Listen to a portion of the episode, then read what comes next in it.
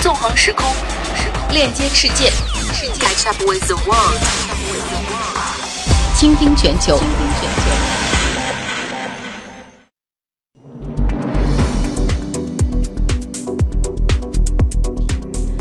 全球，接下来由张奥和梁静为大家扫描全球。国际货币基金组织预测，二零一八年将是二零一一年以来全球经济增长最强劲的一年。IMF 预测说，今年和明年的经济增长率是百分之三点九。不过，IMP 指出，对于啊。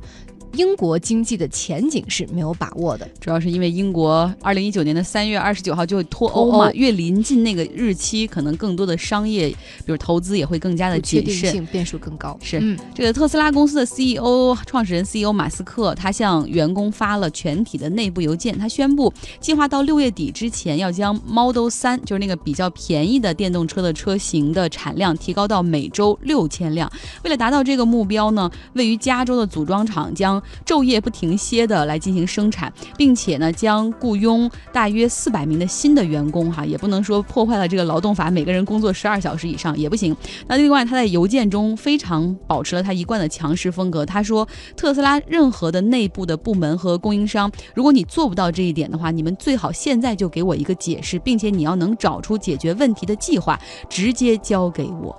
再来关注总部位于旧金山的加密货币交易所 CaroCan，它宣布呢会结束对于日本市场的交易服务。此前，日本监管部门呢是收紧了对于加密货币的监管。C a r c a n 就表示说，目前还不能够满足监管要求，并且打算专注其他的国家市场。不过，也许今后会恢复在日本的服务。那在之前呢，纽约州的检察长致信了十三个比特币和其他的加密货币交易所，要求他们提供更多的信息来保护投资者的利益。各国的监管机构都已经加码了，对，要对这个加密的数字货币监管趋严哈，就应该这样。我们来看梅隆家族的一个继承。人叫马修梅隆，他在墨西哥的坎昆的戒毒中心去世，年仅五十四岁。啊，那他的家人也是说，出于对死者的尊重，不透露更多他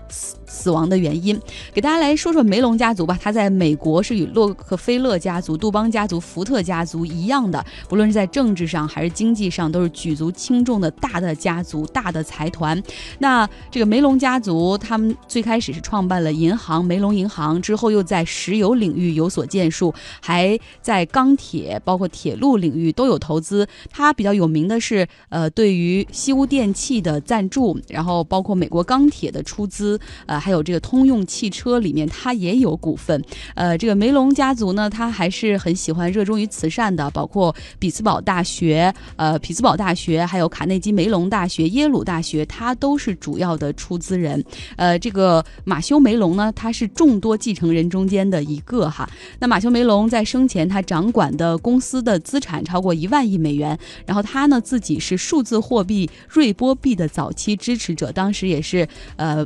家族非常反对他拿二百万美元去投资瑞波币，但是他坚持投资了，结果还赚了一笔。关于这个马修梅隆的更多故事，大家也可以找到倾听全球的微信公号看我们的推送。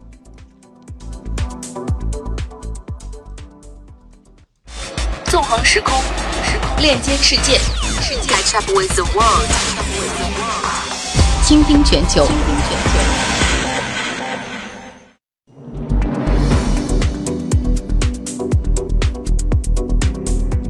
倾听全球继续我们的知识分享之旅。运行了九年的开普勒太空望远镜，由于燃料不足，所以美国宇航局 NASA 已经计划在数月之内把开普勒太空望远镜给关闭。而 NASA 呢，会发射新的叫 TESS 望远镜来替代开普勒。那昨天呢，我们在节目当中给大家介绍了这次 TESS 的任务呢，是寻找太阳系外的行星，去搜索那里的生命信号。嗯，这个 TESS 的整个造价大概在三千五百万到三千七百万。美元左右哈，呃，不算是太贵吧。但是它搭载了哪些精密和尖端的设备呢？我们也要来连线宇宙学博士于俊，大家可以仔细听节目，稍后我们会提出问题。它的这个造价是一个，其实是价格并不算太贵啊，它算是一个非常非常廉价的，对于对于这种探测器来说，算是一个非常廉价的一个系统了。那么它其实主要上面搭载的是四台呃广角望远镜，那。呃，相对于开普勒来说呢，开普勒望远镜它的市场比较小，而且是在整个任务期间，都只盯着天上的一小块区域来看。而这个 TESS 呢，它就跟跟它的思路是完全相反的，它用了四个广角的相机，然后对着一次就可以拍摄差不多天上一条整个天空的一大条的这个区域，然后来监测这些恒星的亮度变化。为什么监测恒星的亮度变化呢？是因为如果，如果这个恒星周围有行星存在的话，行星本身它是不发光的，呃，我们是没有办法看到那个行星的。但是如果行星绕着恒星转，转到了恒星的前面，那它就会挡掉一部分星光。这时候在我们地球上看来，或者说在太阳看来呢，就会看到这颗星星的亮度啊发生了一些细微的变化。短的一段时间里边，它的亮度会突然下降一点点。然后再恢复到原来的亮度，那正是这样的这种蛛丝马迹呢，能够告诉我们那里是不是有行星存在。好，那所以 TESS 它实际上搭载的是四台广角相机，它能够在很长的一段时间里边啊，盯着天空当中的呃很大块的面积来看，来监测这样的是不是有行星存在的这样的线索。那么它会花两年的时间呢。呃，把整个天空几乎是扫描一遍，这也是为什么它的轨道会设计如此奇怪的这么一个原因。为了能够在比如说长达十几天的时间里边盯着天空当中的一个区域来看，就要求它的轨道不能离地球太近，因为如果离地球太近的话，呃，比如说国际空间站好了，它离地球太近，它绕地球一圈就是九十分钟，对，九十分钟绕一圈呢，总会有一部分。呃，天空会被地球给挡住，所以它的轨道是涉及到了一条非常奇怪的轨道。最远的地方，远地点是超过月亮到地球的距离的。这条轨道上呢，绕地球一圈差不多需要花十三点七天，也就差不多两个星期。这个刚好是一个月时间的二分之一。呃，在这样一条轨道上呢，它会受到月球引力的影响，这是不可避免的。但是因为刚好是。月球绕地球周期的二分之一，所以月球的引力对它的影响呢，呃，可以说它是可以相互抵消的，所以它可以在这样一条轨道上，呃，稳定几十年吧，持续的来为我们天文学家服务。宇宙的空间很大哈，然后那毕竟还是它有它自己能够看到的距离的上限。现在通过这个广角摄像头的精度，能够解决这些问题吗？呃，因为它这次的任务呢，其实就是为了寻找。离我们相对比较近的那些呃太阳系外行星，所以说呃它并不需要看得非常远，它只需要盯着天空当中那些看起来比较明亮的那些星星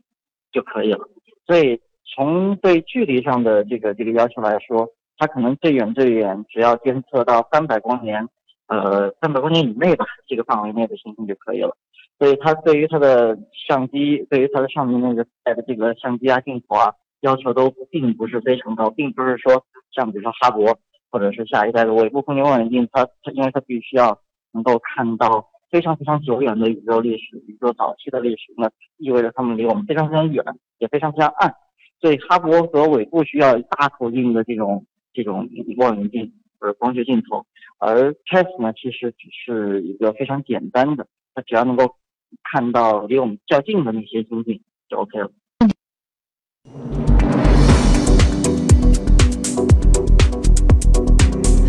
谢于俊给我们带来的介绍哈，我们要给大家来出问题了。这个问题呢，就是考验你到底今天有没有听懂他讲的核心，可能有点难回答，大家可以开动脑筋哈。呃，这个 TESS 发到天上去呢，它是要寻找太阳系以外的。行星，那大家都知道，行星是不发光的，恒星才发光。那么，怎么通过几个广角这个摄像头就能够找到不发光的行星呢？而且都在太阳系外，所以把这个办法来告诉我们，找到倾听全球的微信公号来告诉我们答案吧。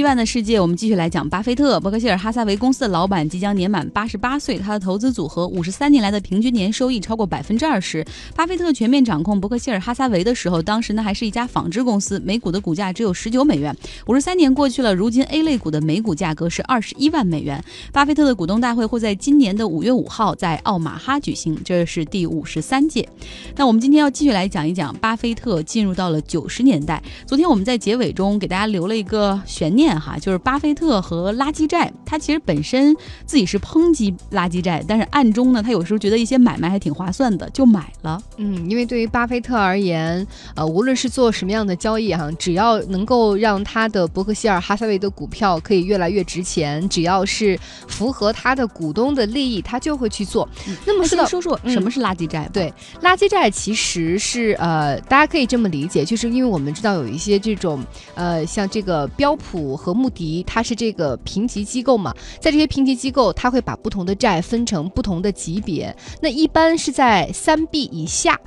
还有这个穆迪，比如说 Baa 级以下那种，就是级别比较低的那种债券，可以称之为是垃圾债。听上去这个垃圾债有点很很很很差的东西，其实它不是，它只是说它的一它的评级比较低，而评级低的原因是因为它的风险比较高。但是高风险的背后，它其实也是有高利润。也就是说，垃圾债不是说它是真的一堆一一堆垃圾，完全不值钱，它只是说是高风险高利息。呃，如果你要是买的好的话，它还是可以赚。赚钱的，我们把垃圾债就叫垃圾债，你可能会觉得哇风险好大。如果我换一个名字叫做高收益债。你就觉得啊可以买呀，其实它俩是一个意思。另外，就比如说在这个债券的评级当中，一般呢它是分为那种投资债券和投机债券的，而这个垃圾债基本上就是属于投机债券的那一部分。嗯，所以我们在说当时其实在美国的八十年代末，垃圾债是大规模的发行。当时八十年代一共发了一千七百亿，全世界发垃圾债最多的国家就是美国，所以那时候华尔街大大多数人就得做这种买卖。巴菲特开始是抨。抨击的，因为他觉得，呃，因为他不是要理性投资嘛，他要长期持有嘛。垃圾债又是一个相对比较快速的赚钱的东西，而且里边有很高的风险和很高的杠杆，所以巴菲特开始是不嗤不嗤之鼻的，然后后来最后哎买了。对，尤其是巴菲特，他那个时候就是。垃圾债里面还分很多种嘛，有一种叫做零息债券。那个零息债券的意思呢，就比如说这个债券十五年到期哈，并不需要像别的债券一样每年你都要给付利息，十五年你都不用付利息，到最后十五年的时候，这个债券到期的时候，你连利息连本带利一起来还。嗯，就是这样的话，呃，大家都知道，如果它业绩经营不好的话，可能你连这个血本无归都是有可能的。对，但是前面比如说有一家公司，我现在就急需一大笔钱，我如果发了一个这种零息债的话，我可以在短期内筹。筹集到很多的钱，而且短就是前几年的时候，我不用付你利息啊，我可以快速的去发展我的业绩，也给了很多的这种企业喘息的机会和时间。对，然后巴菲特在报纸上就来戳穿这种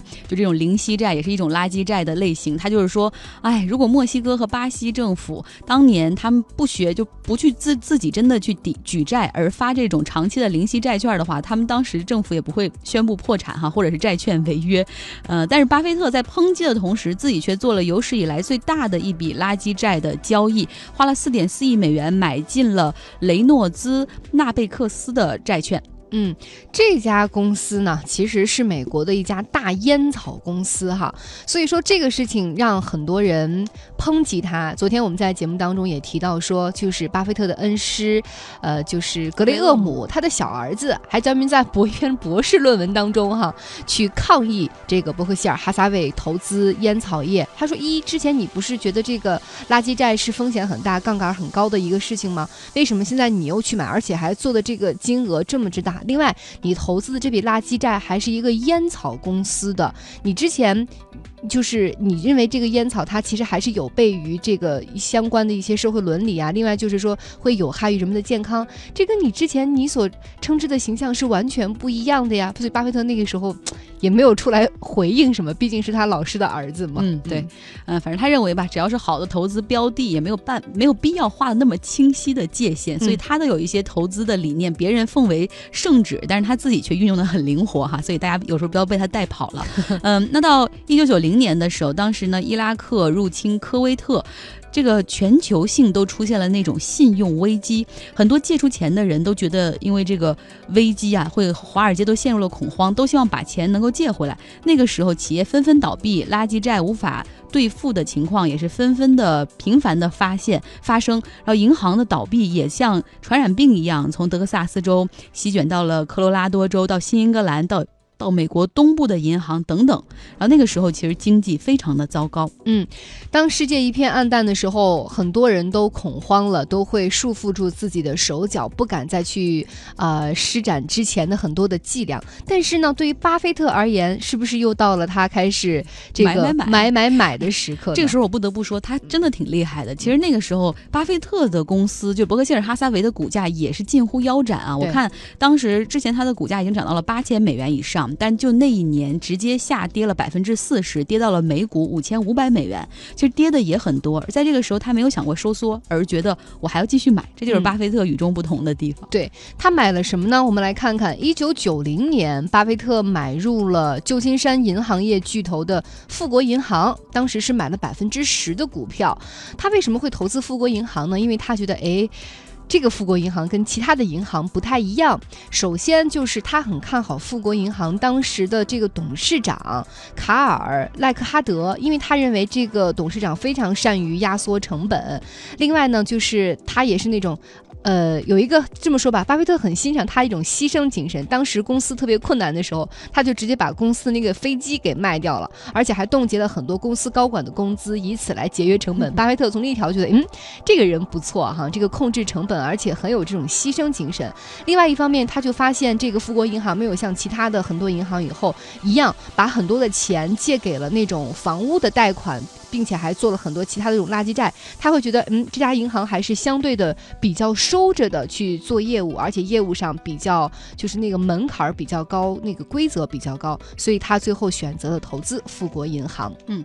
在别的公司都受折磨的时候，巴菲特就在。几乎以大甩卖的价格，以每股五十八元美元的价格买入了二点价值二点九亿美元的富国银行的股票。当时的市盈率仅为五倍哈，大家都知道，就是巴菲特持有富国银行，从一九九零年一直拿到现在，富国银行也为他赚了非常多的钱。这富国银行的股价最高的时候达到了八十四美元，所以巴菲特这堪称为巴菲特的一只爱股。别忘了，富国银行在两年之前出出现过一个很大的丑闻，比星巴克这个丑闻要。大很多，呃，就是他们的这个，因为非常激进的那种业绩考核的指标，让逼的很多的数千名的员工都在客户并不知情的情况下，给客户偷偷的办了这个信用卡和借贷卡，然后最终这个事情败露出来，然后被美国监管机构大罚了一笔。然后当时很多人就质疑说，巴菲特你不应该离开这样的公司吗？这样的公司毫无前途，业绩造假。但是巴菲特依旧对富国银行不离不弃。嗯，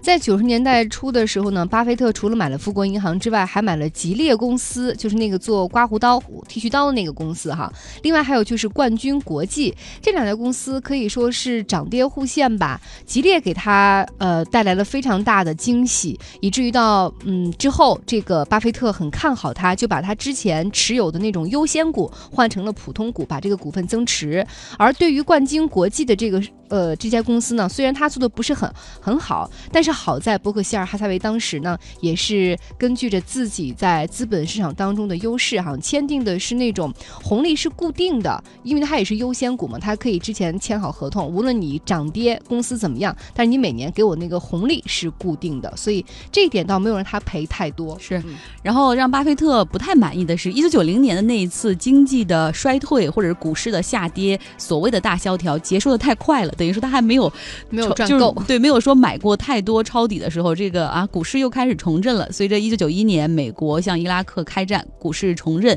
然后战争呢又只持续了一个半月，反弹的时间呢却不止那么短哈，一直从这个呃九一年的初一直谈到了七月，等于说谈了半年的时间，让很多的股票的价格又升了上去。明天我们会继续来讲巴菲特的投资故事，明天会来讲一讲巴菲特的另外一只爱股美国运通。好，来听歌曲吧。这首歌曲叫做《Happy Land》。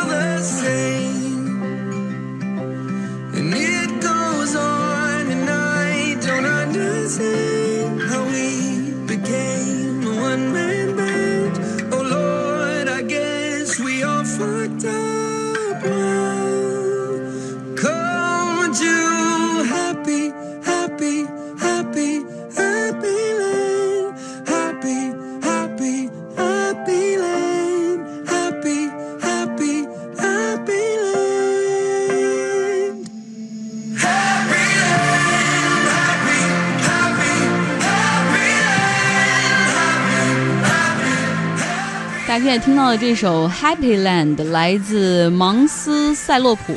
呃，塞莫。哈塞莫洛芒斯塞莫洛，他呢是瑞典的流行音乐歌手，呃也是演员，同时还兼做电视台的主持人，那可谓是瑞典当红小生。他的母亲呢是大学教授，父亲是外科医生，在高中的时候就开始学习音乐，在十四岁的时候出演了瑞典当地的音乐剧，然后十七岁就开始参加这个偶像选秀节目，进入了娱乐圈。嗯，他当时一个最大的成绩哈，一五年代表瑞典参加欧洲歌唱大赛，以一曲《Heroes》获得了冠。军军是 Beyonce 那首吗？不是，不是，是他原创的一首。哦、那这首歌呢，也被央视的《天下足球》栏目选择了片尾曲。